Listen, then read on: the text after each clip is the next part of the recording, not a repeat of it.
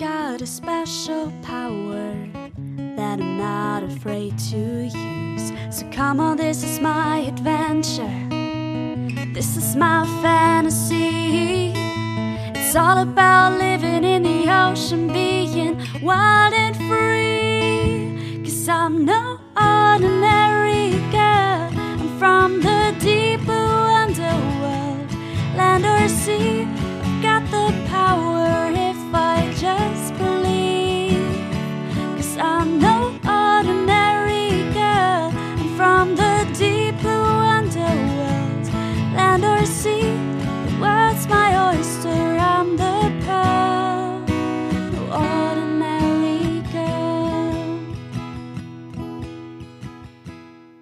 Moin und herzlich willkommen bei den drei Meerjungfrauen. Hallo.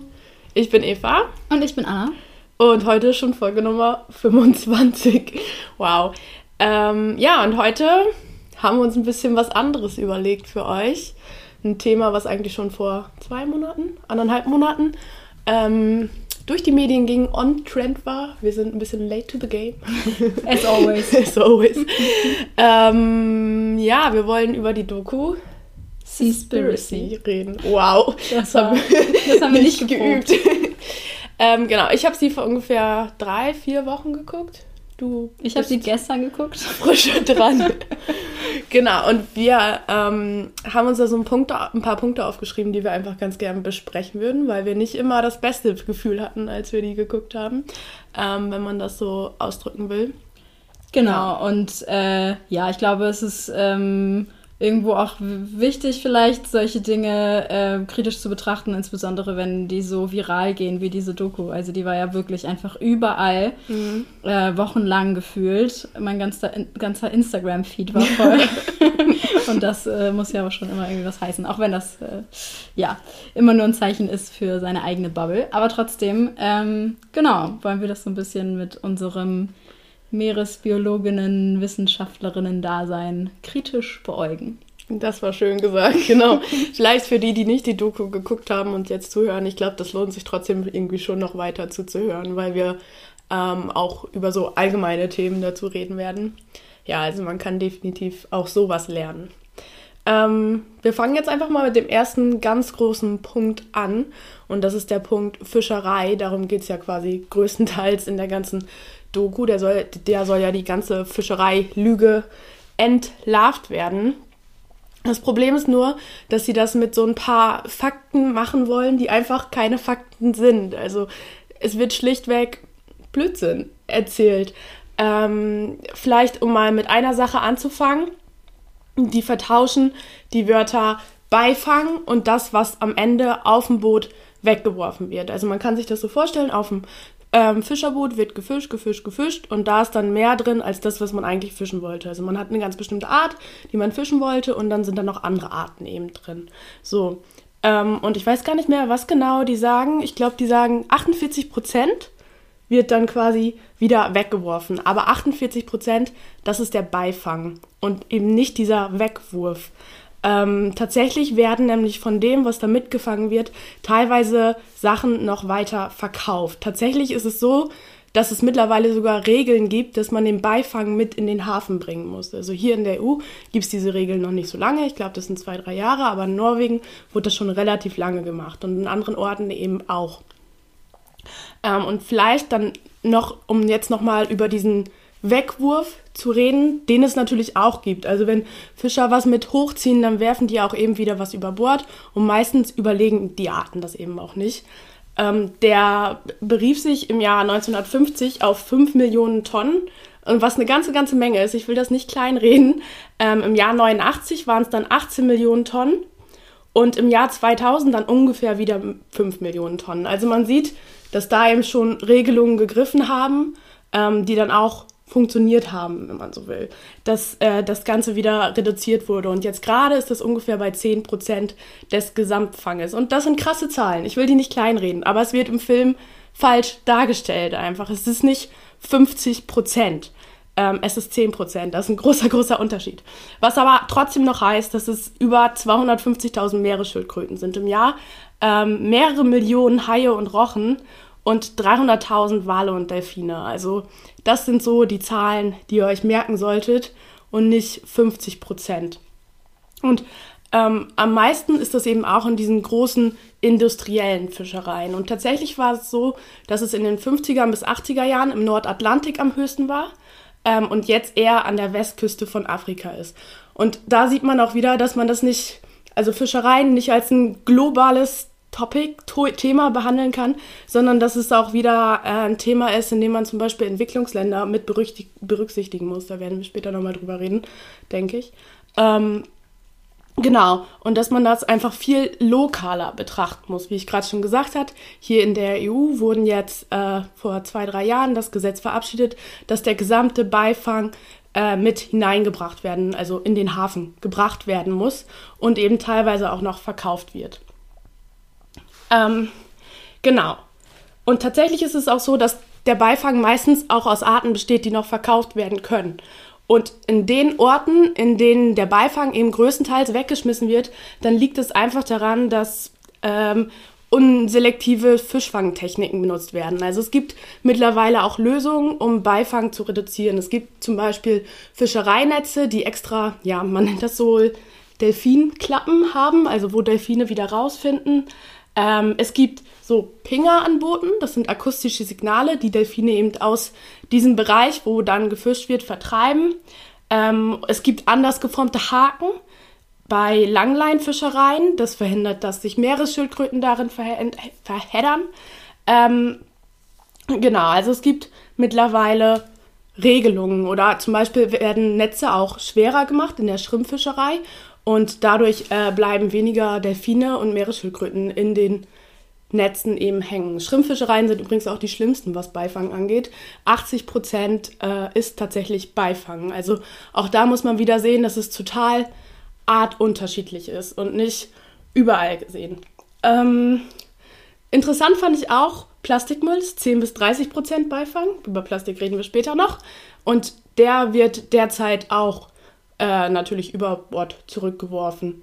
Ja, wodurch manche Organisationen bieten mittlerweile an, dass man das denen abgeben kann. Ich glaube, äh, Ocean Litter oder so. Irgendwie so hieß meine Organisation. Ich glaube, da haben wir in unserer Plastik in der Ozeanfolge auch mal drüber geredet. Genau, also das war jetzt der erste Punkt, den man sich merken kann. Beifang heißt nicht, dass alles direkt wieder zurück ins Wasser geworfen wird. Es wird auch weiter verwertet und da gibt es eben auch Regelungen zu. So, der zweite Punkt ist, dass gesagt wird, im Jahr 2048 sind unsere Ozeane leer gefischt. Ähm, Anna lacht mich schon an. Äh, genau, das wird nicht so passieren. Also es wird gesagt, wenn wir so weitermachen wie bisher, sind die Ozeane 2048 leer. Und das Ganze beruht sich auf eine Studie von Boris Worm. Ich habe mir die auch angeguckt und ich habe mir seine Kommentare zu seiner Studie angeguckt. Und er sagt selber über diese Studie, man sollte die nicht mehr verwenden. Die sind, das sind veraltete Daten.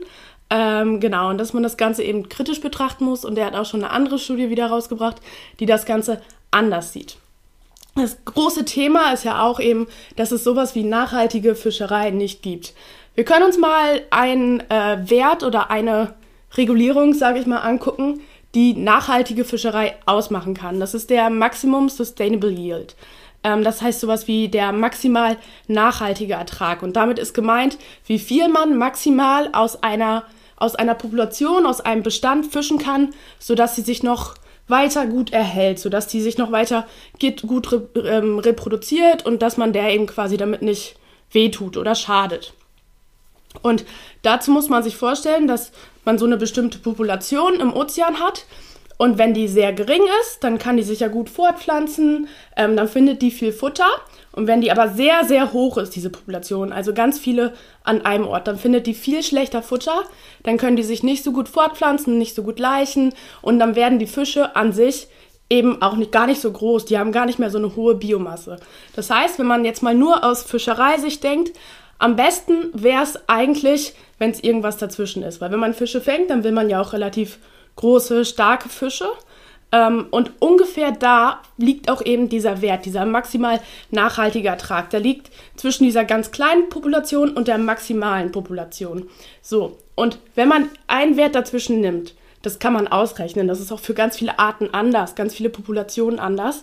Ähm, und den wegfischt, dann hat man die ganze Zeit einen Bestand, in dem man starke, gesunde, äh, nicht so kleine, mickrige Fische hat, die gut weiter Futter finden und die sich gut repro reproduzieren können. Das heißt, ähm, dieser, ja, dieser Wert, der dient nicht nur dazu, dass die Population erhalten wird, sondern der dient eben auch dazu, dass ja die Fischerei viele Fische finden. Also die profitieren quasi auch davon. Das ist mittlerweile auch nachgewiesen. Ähm, zum Beispiel in der Studie, die im Nature veröffentlicht wurde von Melanie Chuk. Ich hoffe, ich habe es richtig ausgesprochen. Und die hat gezeigt, dass solche Maßnahmen funktionieren, dass es quasi gute Erträge weiterhin gibt und die Bestände sich gut erhalten. Ähm, und in der EU ist es auch so, dass sowas jetzt praktiziert wird, also nachhaltige Fischerei in der EU praktiziert wird und auch verbessert wird. Also 2009 gab es fünf Bestände, die diesen Maximum Sustainable Yield genutzt haben. 2018 schon 53, also verzehnfacht ähm, innerhalb von zehn Jahren. Und 2019 äh, 59. Also es steigt an, diese, diese ähm, ja, diese nachhaltigen Fischereien. Das ist natürlich immer eine Sache, wie man nachhaltig definiert. Genau. So, ähm, dann haben wir also auch über nachhaltige Fischereien gesprochen. Als nächstes möchte ich noch kurz über Aquakulturen reden, weil äh, in dem Film ja auch schlimme Bilder, ich glaube aus einer Lachsfischerei, also ja. Lachsaquakultur, aus Schottland, genau, gezeigt werden, in dem ganz viele kranke Fische gezeigt werden. Ähm, was auch ganz klar ein Problem von Aquakulturen ist. Also ich würde sagen, das ist ein großes Problem in Aquakulturen, dass die Fische viel kränklicher sind. Dann der Nährstoffinput, der durch Aquakulturen zum Beispiel ins Meer gegeben wird. Ähm, aber eben auch, dass so viel Fischfutter produziert werden muss für Aquakulturen. Also es gibt fleischfressende Aquakulturen, wenn man so will. Das sind eben Lachse und Forellen. Und da braucht man teilweise für ein Kilogramm Fische vier Kilogramm Fischfutter. Also das kann darauf hinauslaufen, dass man ja, dass man gar nicht mehr so viel im Laden landet, wenn man so will, durch die Aquakulturen, sondern äh, die viel mehr sich selbst erhalten müssen. Aber es gibt auch eben pflanzenfressende Arten, die in Aquakulturen leben, zum Beispiel Karpfen. Ähm, die brauchen dann eben kein Fischfutter. Und es gibt auch sowas wie ökologische Aquakulturen. Die sind dann eben abgeschottet, nicht im Meer, sondern zum Beispiel in so Teichlandschaften. Und da wird eben drauf geachtet, woher das Fischfutter kommt, wenn es eben Fleischfressende sind. Oder dass das Ganze eben nachhaltiger und ökologischer gestaltet wird. Aber das ist ähm, sehr gut, denke ich, bei Aquakulturen kritisch ranzugehen. Und ich denke, dass das Ganze auch eben gezeigt hat, ähm, dass ja, dass da einfach noch mehr Arbeit reingesteckt werden muss und dass es irgendwie versucht wird, eine Lösung für, zu finden, weil Aquakulturen gibt es ja, um dieser Überfischung entgegenzuwirken. Das ist ja eine mögliche Lösung für ein Problem, aber es ist so, wie es jetzt gerade ist, noch nicht die Lösung. Da muss einfach noch dran gearbeitet werden ähm, und weiter vor allen Dingen geforscht werden an geschlossenen Systemen, die gut und besser funktionieren. Ähm, ganz zum Schluss zum Thema Fischerei noch. Es wird ja am Ende noch der Walfang auf den Färöern gezeigt, der dann eben so ein bisschen ja, mit Tradition begründet wird. Ähm, ja, und ich habe mit Leuten gesprochen oder mich haben Nachrichten erreicht, wo dann gesagt wird, oh, wenn ich jetzt jemals nach dieser Doku wieder Fisch esse, dann aus solchen Fischereien, weil das eben so traditionell ist und ja, natürlich, sage ich mal. Also ich habe es gerade mit Anführungszeichen hier vorgelesen, wobei ich nicht ganz sagen kann, ob das so natürlich ist, wenn man da mit Booten rausfährt und alle in eine Bucht jagt und naja. Ähm, Wale können Schmerz spüren und Wale sind vor allen Dingen sehr soziale Wesen. Also man muss sich dann mal vorstellen, dass so ein Wal da liegt, so ein kleiner, ja, kleines Kalb, wenn man will, und mit ansehen muss, dass seine Mutter da aufgeschlitzt wird. Und ich habe ein Video von Robert Lehmann, ähm, geguckt, wo er sich nochmal dazu geäußert hat. Das werden wir auch verlinken. Und er meinte, er war vor Ort und er hat das mit angesehen und dass dann teilweise auch jugendliche Männer dahingestellt werden und dann als, keine Ahnung, Mannheitsprobe oder so gesagt wird, ja, schlachte jetzt mal den Wal. Das heißt, es sind auch keine ausgebildeten Schlechter, wo dann das Ganze möglichst schnell gehen muss, sondern da wird einem jungen Mann ein Messer an der Hand gedrückt und sagt, gesagt, leg los oder so. Ähm, ja, ich wollte einfach nur noch mal die Hintergründe dazu liefern. Also ich kann schon verstehen, warum man aus der Doku rausgeht und sich denkt, das wirkt noch am natürlichsten, aber Traditionen sind auch nicht immer gut. Also wir essen ja auch kein, kein äh, Chicken, kein Hähnchen mehr, was auf Höfen geschlachtet wird, sondern da gibt es ja auch Regulierungen und es äh, hat ja auch einen Sinn, dass es solche Regulierungen gibt. Und Wale sind eben sehr soziale Tiere, viel, viel sozialer als wir. Also das haben wir noch gar nicht genug erforscht. Ähm, deshalb spüren die auch viel andere Sachen als wir bei so einer Sache. Genau, das war so mein Roundup zur Fischerei. Fällt dir noch irgendwas ein, Anna? Ähm, Was ich jetzt hier so vergessen habe zwischen meinen ganzen Notizen? Ja, also ich glaube, ähm, um das so ein bisschen abzurunden, ist es wichtig zu sagen, dass wir nicht kritisieren, dass ähm, so eine Doku überhaupt gemacht wird und dass so, der ja. zentrale Fokus ähm, Überfischung, globaler Fischfang und ganz besonders ja auch illegaler Fischfang der ja. Fokus ist. Ähm, beispielsweise äh, ein ganz großer Teil dieser Doku geht ja auch äh, an, also in, in Sachen von Interviews und, und, und Redeanteil geht ja auch an Sea Shepherd worin sie ja ihre Legitimation sehen, illegalen Fischfang aufzudecken und zu dokumentieren und ähm, ja, quasi so ein bisschen zu enforcen in, in Teilen der Welt, wo, wo das nicht geht, weil das zum Beispiel auf hoher See ist oder so. Ähm, wir kritisieren definitiv nicht, dass das der Fokus der Doku ist, ähm, weil illegale Fischerei ist ein reales Problem, definitiv. Und Überfischung ist auch ein reales Problem. Ähm, es geht größtenteils um, was Eva gerade gesagt hat, diese, die ganzen Zahlen, die verdreht werden, die falsch dargestellt werden, die übersensionalisiert werden, genau. ähm, um, um einen Impact zu geben, wo ich später nochmal drauf zu sprechen komme. Ähm, es geht primär, also die, die, der Prim, die, die primäre Zielgruppe sind ja weiße AmerikanerInnen oder weiße EuropäerInnen, die sich das vielleicht leisten können, auf Fisch zu verzichten aber das ist, also, das ist eine weiße, wie privilegierte Sicht. Ähm, wie gesagt, da gehe ich nachher nochmal im Detail drauf ein. Aber es ist halt, äh, es ist genauso wie der andere Film von dem gleichen Produzenten, Conspiracy, eine sehr weiße, privilegierte Sicht auf die, auf die Sache. Und besonders sehr reißerisch aufgemacht. Also wer das Ganze mal, also sich das angeguckt hat, der sieht dass das eben auch viel von Selbstdarstellung lebt und dass die Interviewmethoden, ich fand die auch ein bisschen hinterfragbar. Also ich hätte es anders gemacht. Und das Problem dadurch ist, auch mit diesen falschen Fakten, ist, dass sich dieses ganze Thema dadurch angreifbar macht, weil Überfischung und illegale Fischerei ähm, ist so ein wichtiges Thema, was eben eigentlich auch eine starke Lobby braucht. Und der, also es wäre so gut gewesen, wäre der gut gewesen. So. Ja, genau. Also ja. ich finde, ähm, ich finde so, so, so lustig, wie als du, als du das meinst mit, diesem, mit dieser Selbstdarstellung, ähm, er spricht die ganze Zeit immer davon, von seinem Werdegang, wie er zu diesem Film mm. gekommen ist. Er spricht aber auch die ganze Zeit davon, dass er schon immer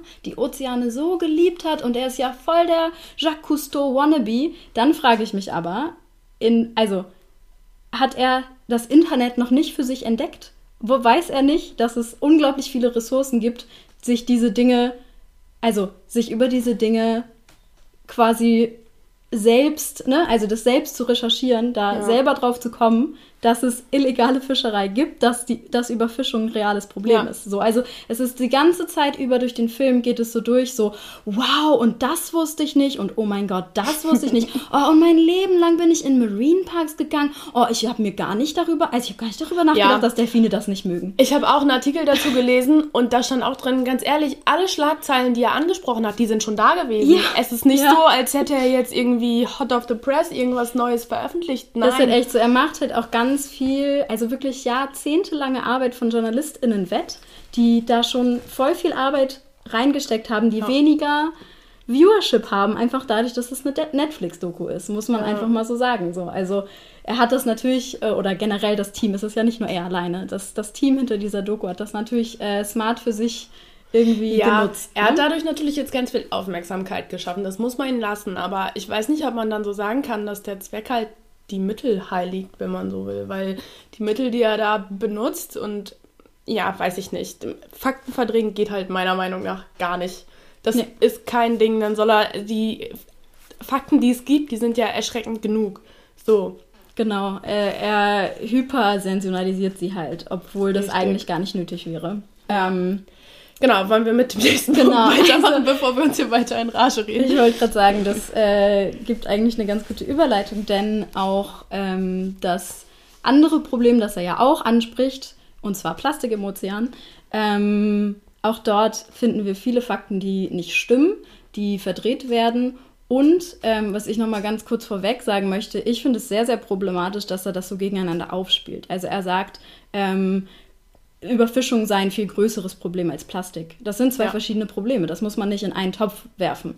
Äh, unser Ozean oder unsere Ozeane sind keine große Suppe, in der es nur ein einziges Problem gibt. Also es gibt Bereiche, in denen ist Plastikmüll ein größeres Problem. Es gibt Bereiche, da ist Überfischung ein größeres Problem. Was Eva eben auch gerade gesagt hat. Man, man kann Fischerei nicht über den ganzen Ozean verteilt als ein homogenes Gemisch sehen. Das geht Nein. einfach nicht. Nein. Und ich finde das sehr, sehr problematisch, dass er, ähm, ja, dass er all diese Probleme plus, er spricht ja dann auch noch, oder ein, ein Interviewpartner spricht ja auch noch über äh, den Deepwater Horizon Oil Spill im äh, Golf Oh von ja, Mexiko. Oh Gott, die Stelle habe ich ganz vergessen, Und, wo er äh, meinte, dass es gut für die Ozeane war, ne?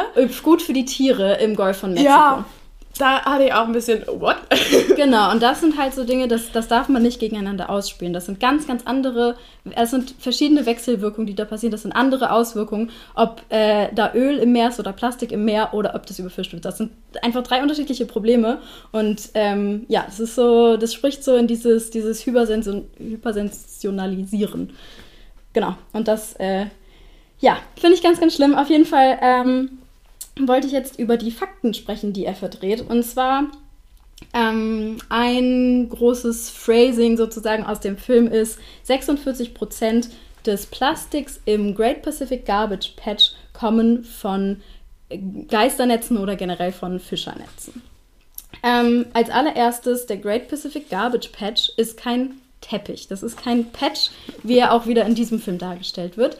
Da haben wir in unserer Folge mit Marcella, glaube ich, einmal kurz drüber Ja. gesprochen. Ähm, das sind kleinere Wirbel sozusagen in einem großen Wirbel, die sich, die sich eben anhand der Ozeanströmung ansammeln. Und was eben auch dort wieder verdreht wird, Mikroplastik ist der größte Anteil an Plastik in, im Great Pacific Garbage Patch. Und ähm, er spricht von einer Studie, ähm, die sich auf, also genau, er spricht von einer Studie, die bezieht sich nur auf schwebende Plastikteilchen.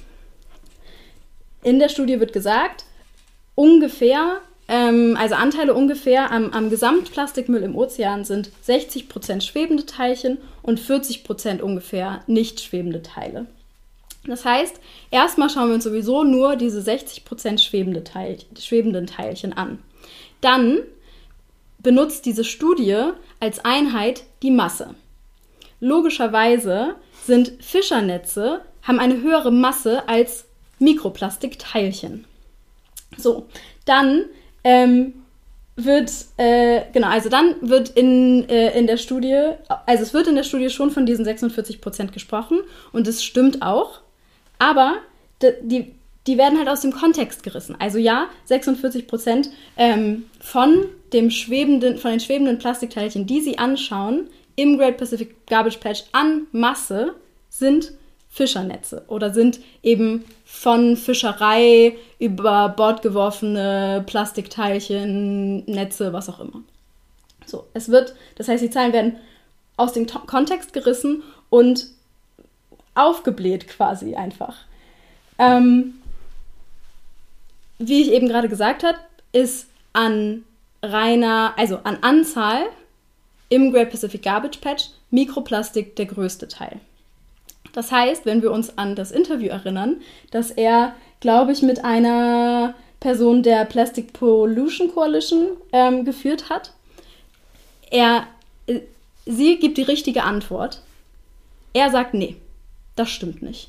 Dreht das völlig aus dem Kontext und macht sie dann quasi, also diskreditiert sie dann, obwohl sie die richtige Antwort gibt und er einfach falsche Informationen hat oder wissentlich die Informationen falsch wiedergibt.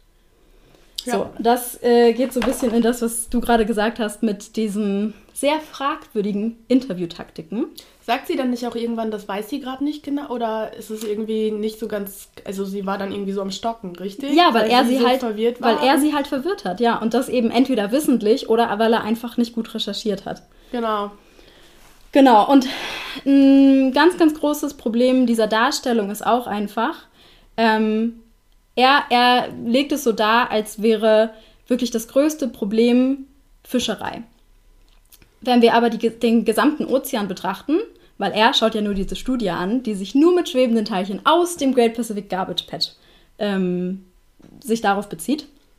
Wenn wir aber den gesamten Ozean betrachten, dann ähm, ist der Anteil an Plastikmüll von Fischernetzen oder von Fischerei ähm, ja, eingetragenem Plastik zwischen 10 und 20 Prozent.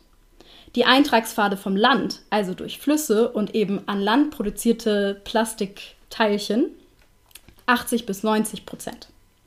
Das heißt, er bläht auch wieder etwas auf, was nicht stimmt. Also natürlich ist es ein riesiges Problem, auch 10 bis 20 Prozent von alleine von, von, von so Geisternetzen, die, wie er ja auch richtig darstellt, tödlich sind für viele Meereslebewesen. Ja. Ähm, das ist ein großer Anteil, natürlich.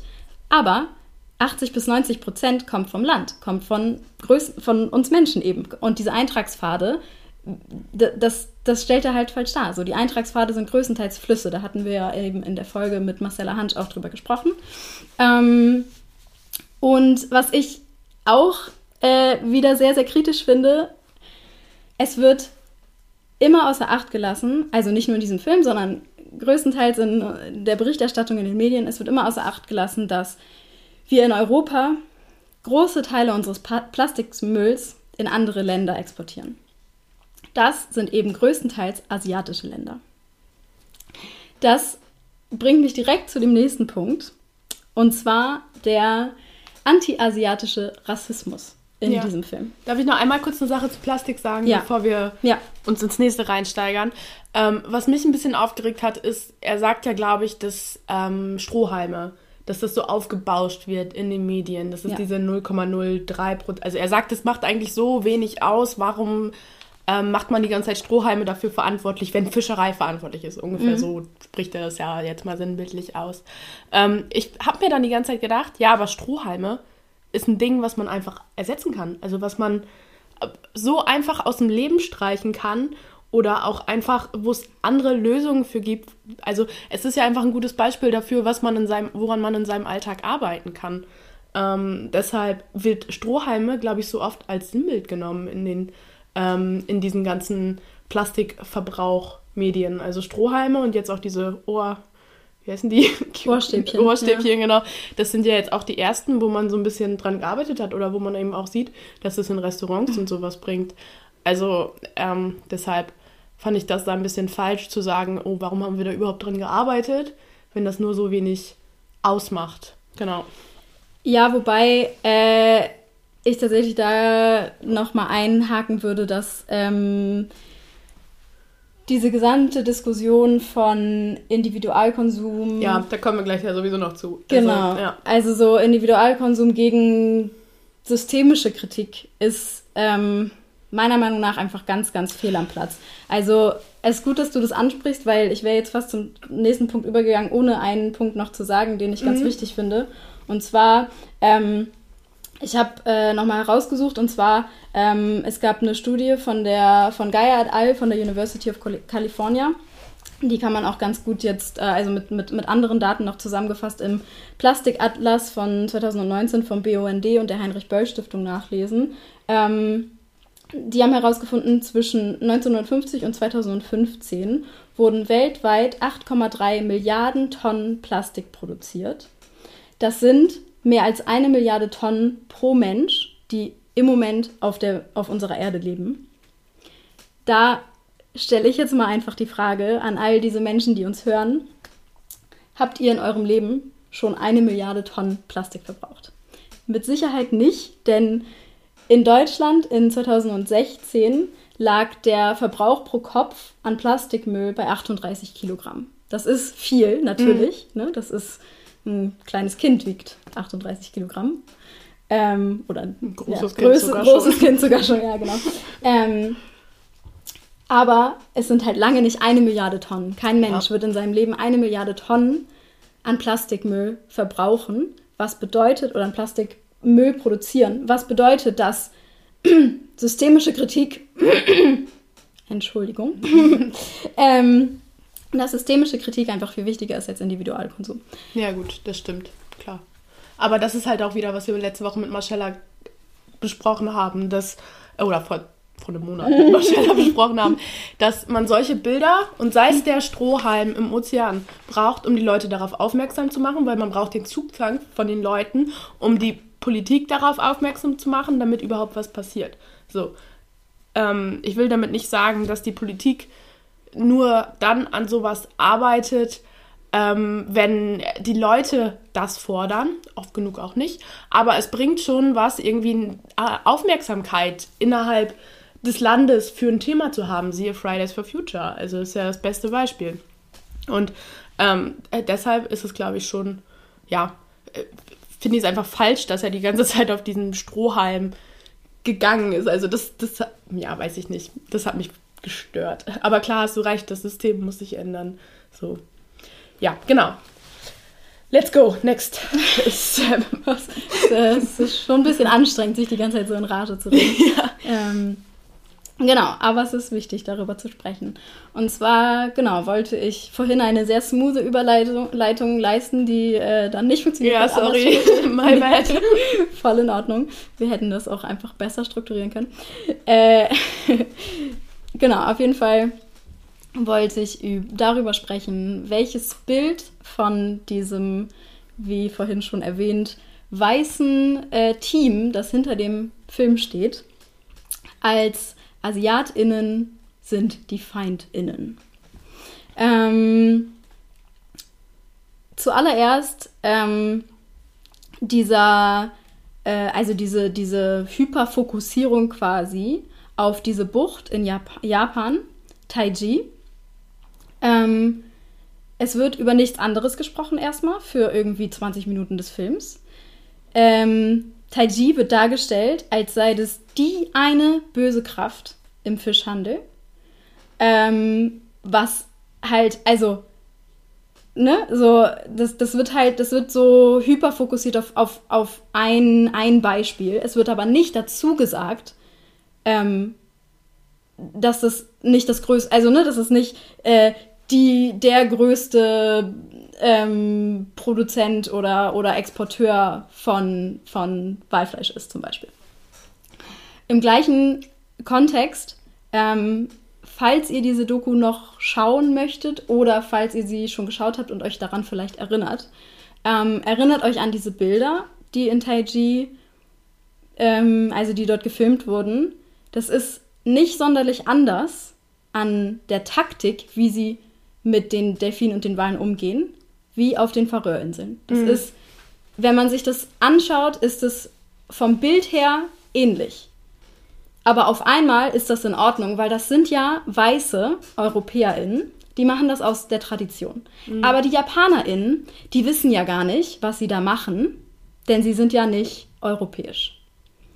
So, ähm, das finde ich richtig, richtig schwierig. Im gleichen Augenblick ähm, wird kurz danach, innerhalb von zwei Minuten oder so, kurz darauf eingegangen, dass ähm, in Frankreich der, ich glaube, Beifang war es von Delfinen oder so, oder illegaler Fang von Delfinen oder so, viel, viel höher ist. Also wirklich um, um, um, Ja, n- ich glaube, hunderttausendfaches größer als in der Bucht von Taiji. Aber da wird halt zwei Minuten drüber gesprochen, während über Taiji 20 Minuten gesprochen wird, weil das eben nicht in Europa liegt. Ähm, wenn wir über die, den Thunfischfang sprechen, ähm, was ja auch ein großes Thema ist in dem Film, ähm, stellt sich mir die Frage, er geht nicht darauf ein, dass durch Subventionen die Preise für zum Beispiel den Bluefin-Tuna Tuna ja hochgetrieben werden, aber durch Subventionen von weißen EuropäerInnen. Das spricht er kurz an, wenn es um die Piraterie vor Westafrika geht. Aber im Kontext von Japan zum Beispiel oder im Kontext von Asien spricht er das nicht an. Was das eine soll das andere nicht legitimieren, so, aber es ist, ähm, es, es, wird ein, es wird einfach nicht thematisiert. Ähm, das nächste, was ich ansprechen wollte, war, dass er den Sklavenhandel in Thailand in Anführungszeichen aufdeckt. Es ist voll valide, Sklavenhandel, der auch heute noch passiert, aufzudecken und zu thematisieren. Aber als weißer Mann nach Thailand zu fliegen, dann den Finger zu zeigen und total geschockt sein, weil, oh mein Gott, das passiert ja noch, dann aber wieder aus, auf, abzuhauen und sich nicht bewusst zu machen, dass wir als weiße Menschen verantwortlich sind, dass Länder im globalen Süden in der Lage sind, in der sie sind. Ja, er hat den Bezug da gar nicht hergestellt, ne? Genau. Ja. Und im Großen und Ganzen wird Asien als der Kontinent dargestellt, der das Problem ist für die Überfischung. Aber er nimmt sich halt keine zwei Minuten Zeit, wirklich herauszufinden, ob es dort auch Menschen gibt, die Meeresschutz betreiben, die jeden Tag dafür kämpfen, auch in der Zukunft noch Fisch fangen zu können, weil wir als weiße EuropäerInnen mit unseren Subventionen dort den Markt kaputt machen. Und es gibt dort Menschen, die vor Ort jeden Tag dafür kämpfen, dass sie morgen auch noch was auf dem Teller liegen haben. Ja, die eben auch davon leben, ne? Also, genau. Das muss man sich dann auch überlegen. Ja. Ich hatte auch das Gefühl, dass alle schlimmen Bilder, die dort gezeigt werden, ne, oder fast alle, hatten irgendwie ähm, asiatischen Kontext, sage ich mal, um das jetzt so auszudrücken. Und man wird da mit einem Gefühl rausgeschickt, das mir nicht gefallen hat und über das ich dann erstmal kurz nachdenken musste. Weil, wie du gesagt hast, 20 Minuten zeigen die eben diese Bucht. Taiji heißt sie? Mhm. Ja.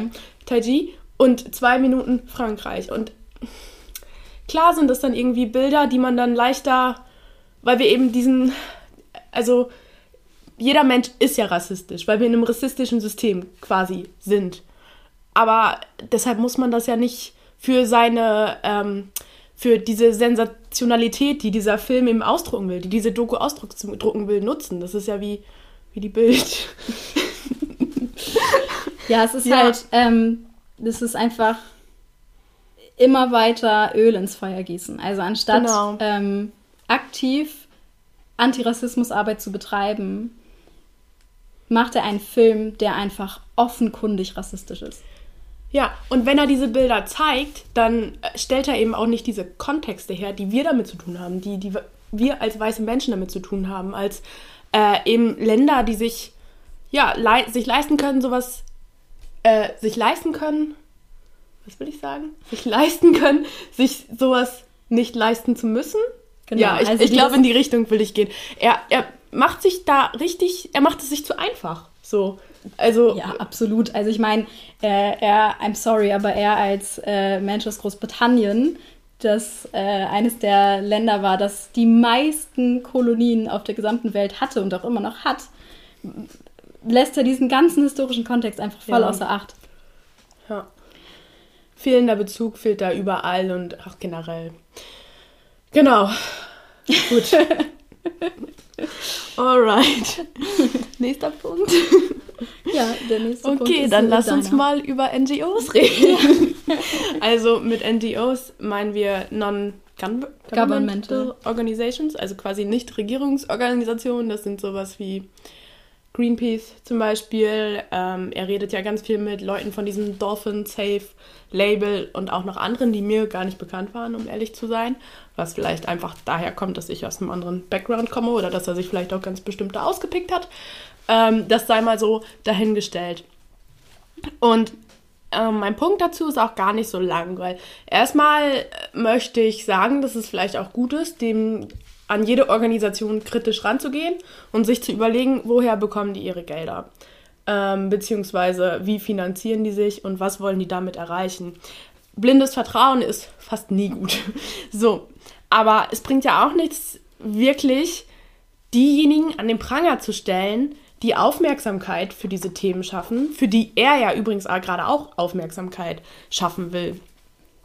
Ähm, das heißt, er versucht, diejenigen, die versuchen zu retten, quasi ja, an den Pranger zu stellen, zu problematisieren. Das Dolphin Safe Label, mit denen redet er so lange und ähm, dann will er ja quasi im Laufe dieses Interviews darauf hinaus, dass die an Bord des Schiffes ja trotzdem irgendwie die Leute noch bestechen können oder so.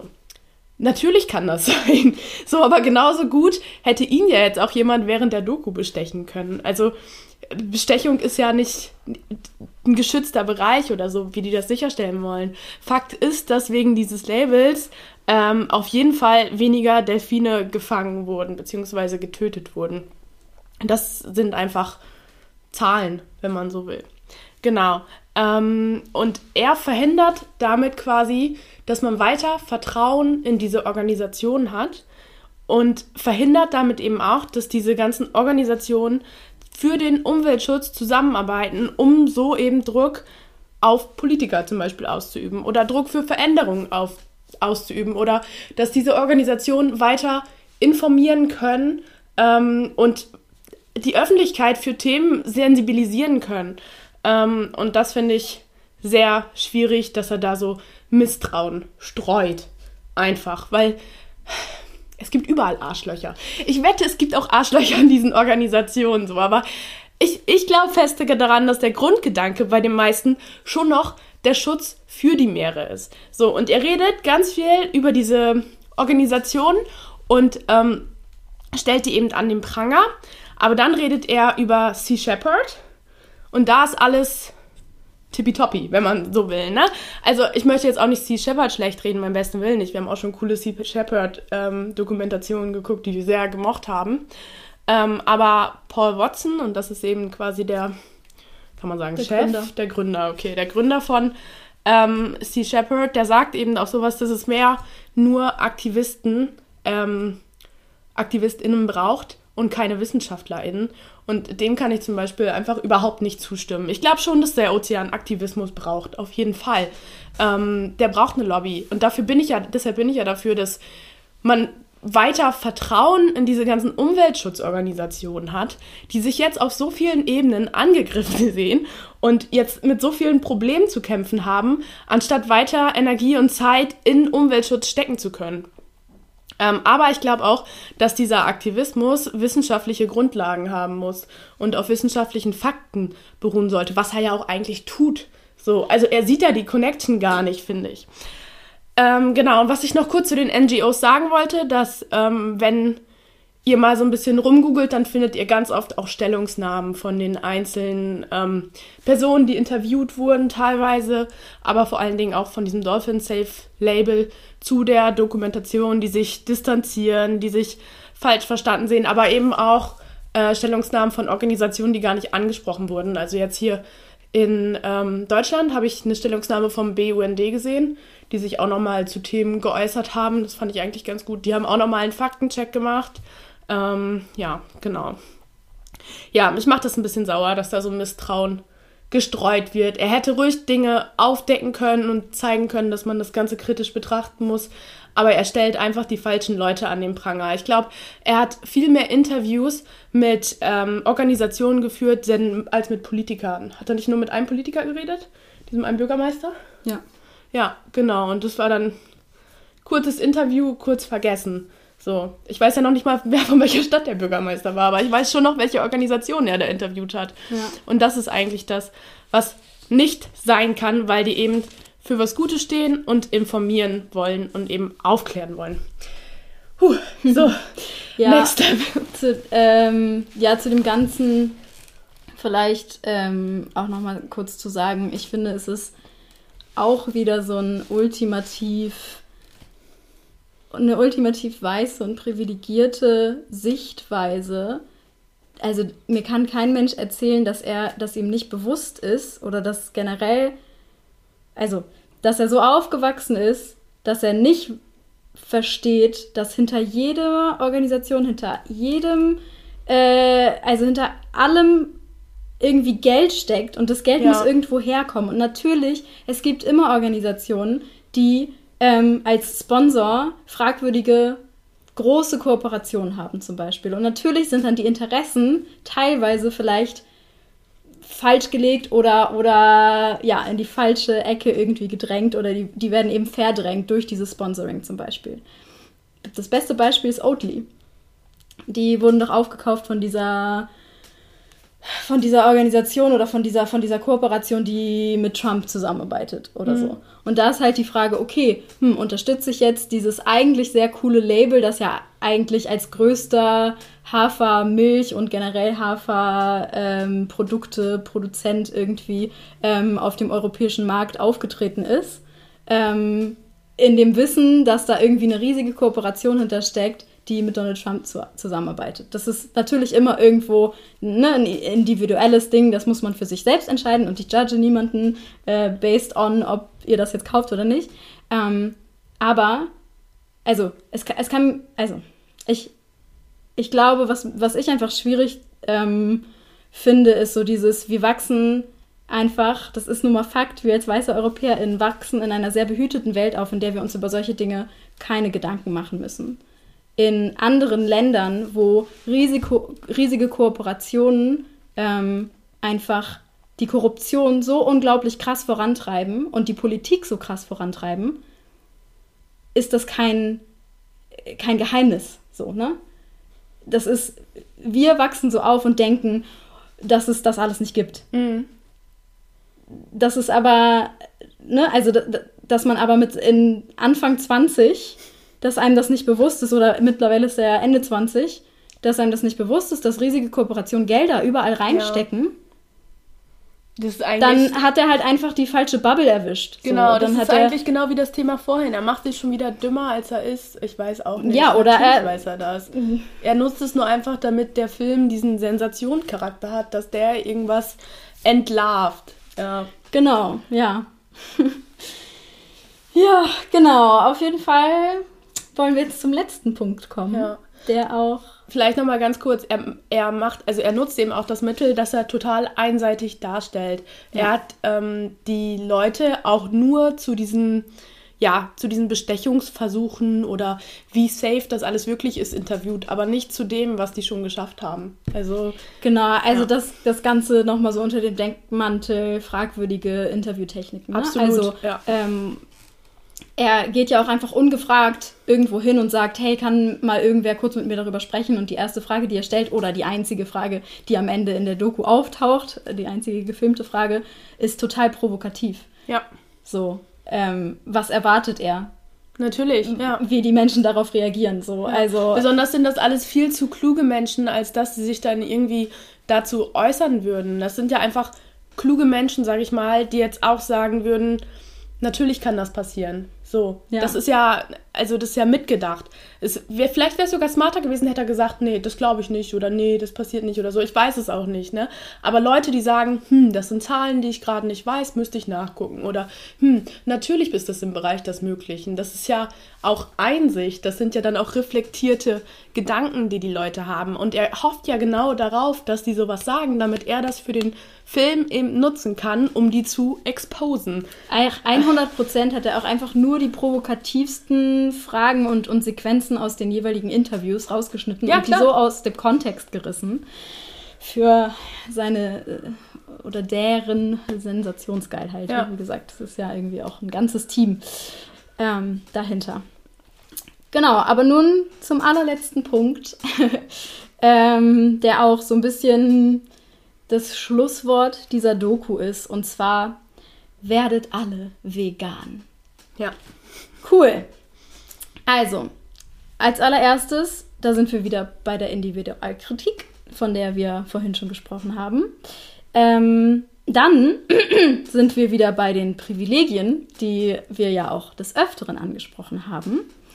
Denn als weißer Europäer, als ähm, weiße US-Amerikanerin vielleicht, ähm, fühle ich diesen Appell und habe das Geld ähm, und habe die Möglichkeiten, weil ich in einem Land lebe, in dem es gute vegane Optionen gibt, kann ich das vielleicht machen. In überwiegend oder in nicht weißen überwiegend nicht-europäischen Ländern besteht einfach ein großer Teil der Ernährung, also kommt ein, der Großteil des Proteins in der Ernährung der Menschen von Fisch und Fleisch. Wir können nicht schon wieder als weiße Menschen mit unserer Lebensweise auf andere Lebensweisen zeigen und sagen, die sind falsch. Mhm. Es gibt dort andere Infrastrukturen, es gibt dort andere ähm, Praktiken, es gibt dort einfach eine andere Lebensweise, andere Ernährungsweisen als die unsere. Und wir zeigen darauf und sagen, das ist falsch. Ihr müsst alle vegan leben. Es mag löblich sein, als Mensch, der diese Möglichkeiten hat, eine vegane Ernährungsweise zu haben. Und vielleicht auch andere Mitmenschen darauf hinzuweisen, dass das vielleicht voll gut ist und für unser Klima ja auch total toll ist. Da ist aber, also da wird aber die Verantwortung an die falsche Stelle verschoben. Genauso wie mit der Individualkritik, die ich vorhin schon beim Plastik genannt habe. Ähm, kleiner Fun fact am Rande.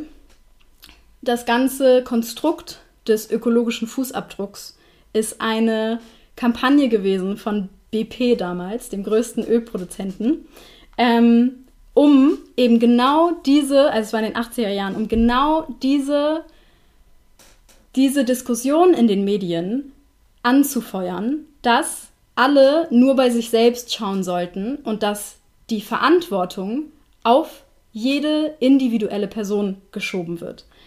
Das lenkt aber voll davon ab, dass es viel wichtiger und auch viel, viel effektiver ist, sich politisch zu engagieren, politischen Druck auszuüben, auf die Straße zu gehen, Menschen zu mobilisieren, die sich an PolitikerInnen wenden. Denn das ist, wo der große Wandel passieren kann. Ja wie gesagt, es ist voll löblich, auf Plastik zu verzichten. Es ist voll löblich, sich vegan zu ernähren oder vegetarisch oder einfach darauf zu achten, sich ökologisch zu ernähren. Es ist super löblich, ähm, äh, erneuerbare Energien zu beziehen. Es ist, das ist alles löblich in einer weißen, privilegierten Welt. Ja. Wir müssen einfach, uns muss einfach klar sein, dass das nicht global möglich ist, in Ländern, die andere Lebensweisen haben als wir. Aber wir versuchen, unsere Lebensweise auf andere zu projizieren. Das ist, ähm, ja, also es ist, genau, wie in allem einfach dieser Individualkritik gegen, also ne, gegen, entgegengesetzt der systemischen Kritik, die eigentlich notwendig wäre. Ja, ja, er richtet den Appell einfach falsch. An die falschen Leute, an keine Ahnung. Ja, also sein, der gesamte Film ist ja, wie am Anfang schon gesagt, die Zielgruppe sind weiße US-Amerikanerinnen, weiße EuropäerInnen. Und damit zwängt aber der Film das Problem der globalen Fischerei und Überfischung durch eine kleine privilegierte Sichtweise, also durch so eine kleine Linse. Ähm, ich hatte einen Artikel gelesen, den du mir äh, weitergeleitet hast, den du auch gelesen hast. Ähm, wir verlinken den. Genau, den verlinken wir. Ähm, der ist super gut, der ist von einem äh, Meeresbiologen. Ähm, und der macht die Analogie, ähm, dass systemische ähm, Regularien zum Beispiel, also Regularien von der Politik sehr viel mehr bewirken können. Und der macht die Analogie zum Rauchen in Innenräumen. Ähm, Menschen haben ja auch aufgehört, in Innenräumen beispielsweise zu rauchen, weil es Verbote gab. Und nicht dadurch, dass Menschen ein schlechtes Gewissen eingeredet wurde. Ja, absolut. Die Regularien kamen nun mal eben von oben. Deshalb gibt es ja sowas wie Also, das macht ja auch Sinn, dass es PolitikerInnen gibt, beziehungsweise Gesetze gibt. Ähm, ja, voll. Also jetzt nicht nur beim Rauchen, sondern auch bei allen anderen Gesetzen, die man sich vorstellen kann. Ja. Es sind dann ja auch einfach, keine Ahnung, er sagt ja die ganze Zeit, die einzige Lösung ist, kein Fisch mehr essen, kein Fisch mehr essen. Und er geht gar nicht auf so andere Lösungswege zur nachhaltigen Fischerei eben ein, weil er eben behauptet, nachhaltige Fischerei gäbe es nicht. Beziehungsweise er versucht ja nicht mal zu verstehen, was nachhaltige Fischerei wäre. Und er sieht auch die Problematik darin gar nicht, was Veganismus für viele bedeutet.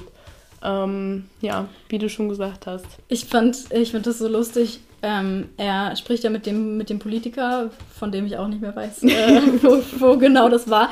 Ähm, und, und der erklärt ihm das Prinzip von Nachhaltigkeit. Mhm. Und er, entweder er versteht es einfach nicht oder er ignoriert es einfach völlig und stellt es so dar, als hätte das, was der Dude da gerade gesagt hat, überhaupt keinen Sinn ergeben. Dabei hat er ihm einfach das Konzept von Nachhaltigkeit erklärt. Ja. Und es ist so, ich war, ich saß da echt, ich war so, okay. Und trotzdem, also im gleichen Atemzug sagt er, ja, aber nachhaltige Fischerei kann es nicht geben. Ja, wie so ein trotziges Kind ist, ja. ja. Also wirklich wie irgendwer, der nichts verstehen will. Ja, also er, er hat so seine Mission und zwar Veganismus. Und die versucht er einfach durchzubringen. Die versucht er. Ja.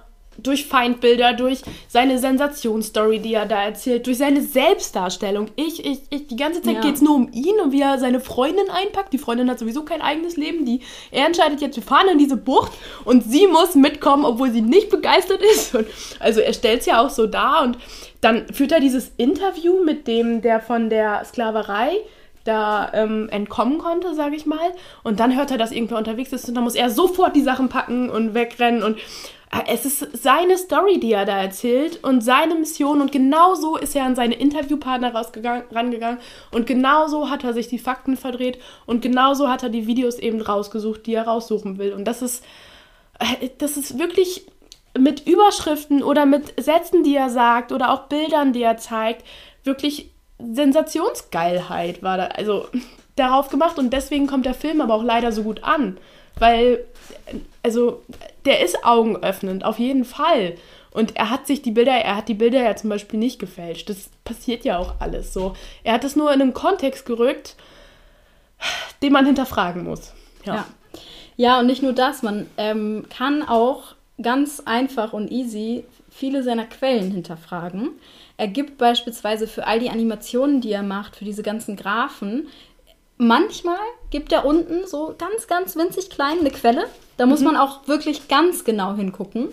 Ähm, und manchmal gibt er sie einfach gar nicht. Das heißt, ah, okay, äh, da kommt jetzt so ein Graph und äh, es gibt dazu keine Quelle. Wo hat er die Daten her? Keine Ahnung, okay.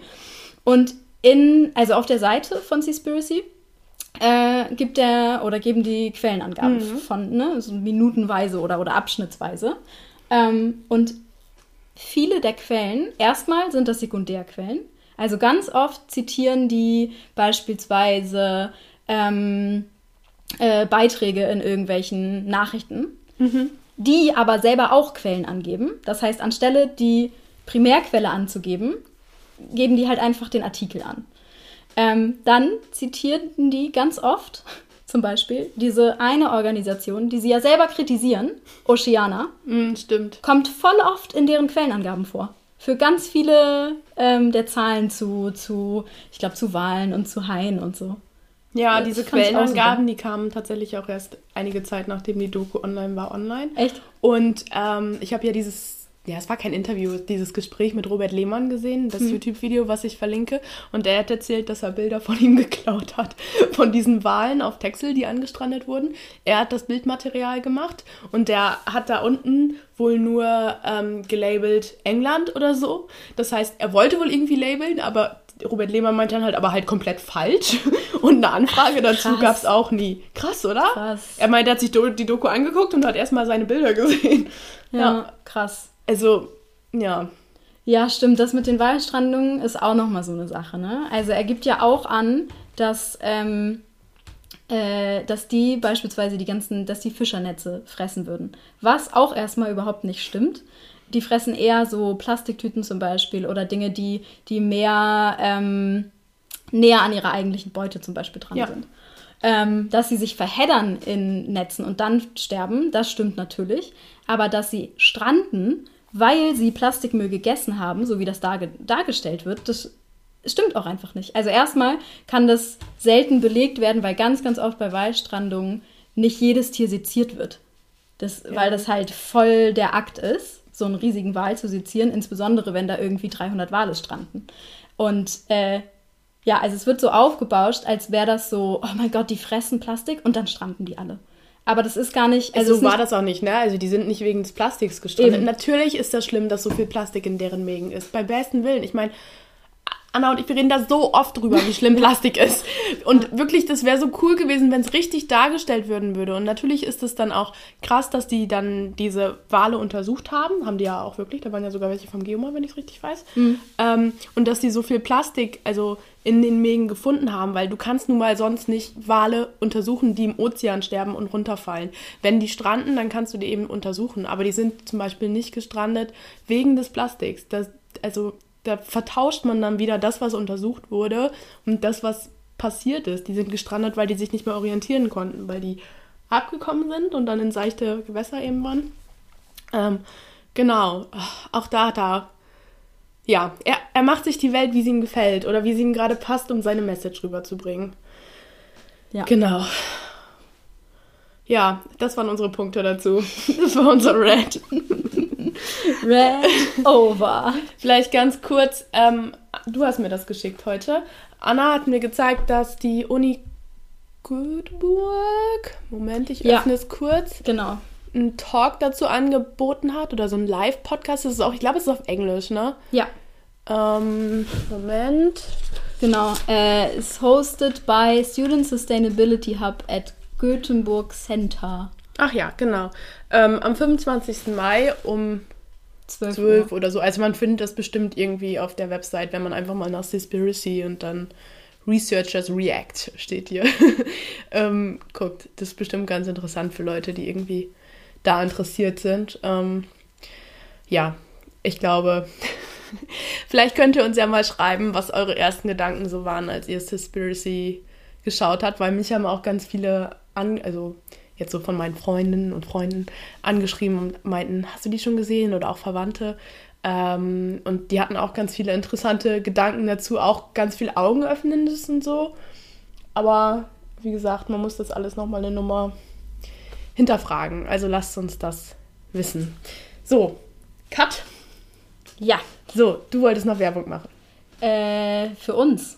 Für uns? Für uns wollten wir auch noch Werbung machen, ja? Ach stimmt, ich wollte auch noch Werbung. Ja, du ja. wolltest auch noch Werbung machen. Wir wollten zwei verschiedene Arten von Werbung machen. Aber erstmal wollte ich noch ganz kurz sagen, ähm, in Zeiten von Corona und äh, QuerdenkerInnen ähm, finde ich es insbesondere ganz, ganz wichtig, Dinge kritisch zu betrachten. Also nochmal so der kleine Appell, schaut euch genau an, was Menschen euch erzählen, wo die ihre Quellen herhaben, wo die ihre Zahlen herbekommen ähm, ob das alles so Sinn ergibt. Weil das ist halt, es ist so, so einfach, Lügen ähm, glaubwürdig darzustellen und sie in einen verzerrten Kontext zu stellen. So, es ist, das haben wir so oft gesehen und eben insbesondere in dieser Zeit. Ja. Und ähm, ja, Seaspiracy macht da eben nicht vor Halt. Deswegen. Was schade ist. Was es wäre wirklich echt cool gewesen, wenn ja das eine gute Doku gewesen wäre, die für diese Themen einfach Aufmerksamkeit schafft. Aufmerksamkeit schafft, genau. Ja. Genau, aber jetzt wollte ich Werbung machen und zwar das erste ist, ähm, nächste Woche findet wieder die Public Climate School der Students for Future statt. Und natürlich wieder digital. Ähm, und zwar auf YouTube. Ihr könnt alle Infos finden auf publicclimateschool.de. Ähm, dort ist auch der Livestream verlinkt, da könnt ihr direkt draufklicken, sobald er startet. Und zwar montags morgens um 8, glaube ich, direkt wieder. Ähm, genau, es gibt fünf Tage lang wieder Klimaprogramm. Morgens zwischen 8 bis 12 gibt es wieder Schulprogramm. Das war letztes Mal, glaube ich, das erste Mal dabei. Da ähm, ja, sind ganz viele Lehrer und LehrerInnen aus ganz Deutschland dabei. Die haben ihr gesamtes Programm für die Woche quasi umgekrempelt und ähm, ja, geben da so ein bisschen Klima-Input. Das ist ganz cool. Und am Nachmittag gibt es dann Workshops und auch Vorträge. Ähm, genau. Und als Special Highlight äh, mhm. darf ich dieses Mal auch einen Vortrag geben. Und zwar, wer hätte es gedacht, über den Klimawandel im Meer. Am Montag um 19.20 Uhr auf YouTube, auf dem Livestream. Ähm, ja, schaltet alle ein. Wir äh, verlinken das auf jeden Fall und machen da auch nochmal Werbung drauf auf Instagram. Und ähm, ja, ich würde mich sehr freuen, wenn sich das Menschen anschauen. Und ja, wie immer, folgt uns auf Instagram, at die drei Meerjungfrauen. Genau, dann könnt ihr es auf jeden Fall nicht verpassen. Und apropos Instagram, ähm, in einem Monat gehen wir live auf Instagram. Schreibt euch das schon mal auf. Und zwar wurden wir von Cyber Mentor angefragt, ob wir nicht Lust haben, mit dem live zu gehen und dann quatschen. Also, das ist so ein Mentoring-Programm für junge Schülerinnen, die interessiert an MINT-Fächern sind. Ähm, und dann quatschen wir so ein bisschen über unseren Werdegang, unseren Gedanken dazu, Frauen in der Wissenschaft und so weiter und so weiter. Ich glaube, das ist ganz cool. Und dadurch, dass es live ist, ähm, könnt ihr auch Fragen stellen, wenn ich es richtig verstanden habe. Ja. Ähm, und das ist am 16. Juni um 16.30 Uhr. Also nächste Woche. Nächste Woche ist, by the way, der. Das hören 17. die Leute ja nicht also direkt. stimmt, der 17. Mai. Ähm, am 17. Mai um 19.20 Uhr ist mein Talk. Genau. Am 16. Juni um 16.30 Uhr auf Instagram gehen wir live. Und äh, ja. Haben wir noch mehr Termine in nächster naher Zukunft? Hm, ich glaube Erstmal nicht. Sehr gut. Genau. Ansonsten also, folgt uns, folgt uns auf Twitter at die 3MJF. Äh, lasst uns Kommentare da und Likes und schreibt uns, falls ihr Feedback habt. Ähm, genau. Ja, und folgt uns auf Spotify. Der Algorithmus da wird geändert. Ähm, und jetzt ist es noch wichtiger, dass ihr uns folgt. also macht das. ja. Genau. genau. Cool. Dann würde ich sagen, atmen wir jetzt gleich nochmal tief durch nach dieser intensiven Stunde. Und beruhigen uns ein bisschen. Beruhigen uns ein bisschen und sagen bis zum nächsten Mal. Tschüss. Ciao.